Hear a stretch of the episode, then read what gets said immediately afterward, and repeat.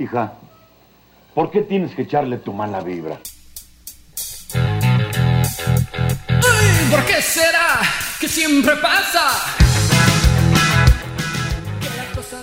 Imperdible sigue de Rebelión Popular. Soy Rafael Uzcategui y como todas las semanas les doy la más cordial bienvenida a otra sesión de Imperdibles, este programa realizado para noesfm.com en el cual todas las semanas hacemos un viaje por la geografía indómita del punk rock y el hardcore latinoamericano de todas las épocas y de todos los géneros. Por redes sociales me puedes conseguir e interactuar como fancinero. Y seguimos estacionados en Venezuela, como desde hace varias semanas. A partir del primero de abril pasado comenzó un ciclo de protestas que acaba de cumplir 100 días ininterrumpidos contra un gobierno autoritario, dictatorial, que ha generado ya 90 personas asesinadas en protestas, que eh, la única respuesta que tiene es la precariedad y el hambre para la población y que además está promoviendo la abolición de la constitución de 1999 mediante un fraudulento proceso constituyente. Y es por este proceso de rebelión popular que hemos estado escuchando bandas venezolanas.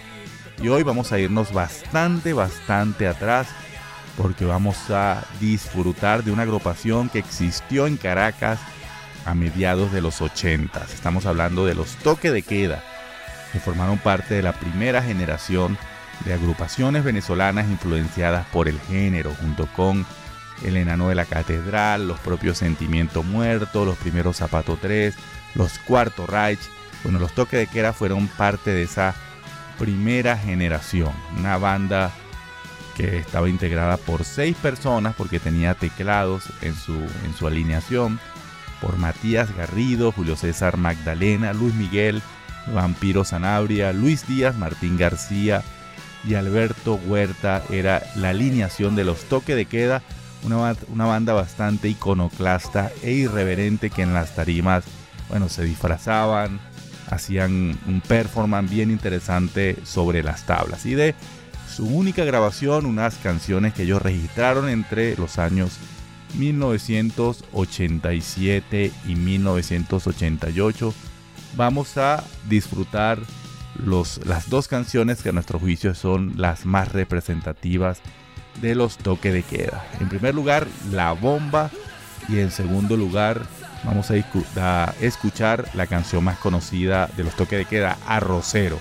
Para quienes nos, nos escuchan fuera de Venezuela, arrocero se le llama una persona que se cuela en una fiesta sin haber estado invitada. Entonces a esto le habla esta canción. Toque de queda desde Venezuela, eh, una banda histórica que hoy recordamos en, en- en este ciclo de bandas venezolanas por la Rebelión Popular. En primer lugar, La Bomba y luego Arrocero. Ustedes y yo nos escuchamos la semana que viene.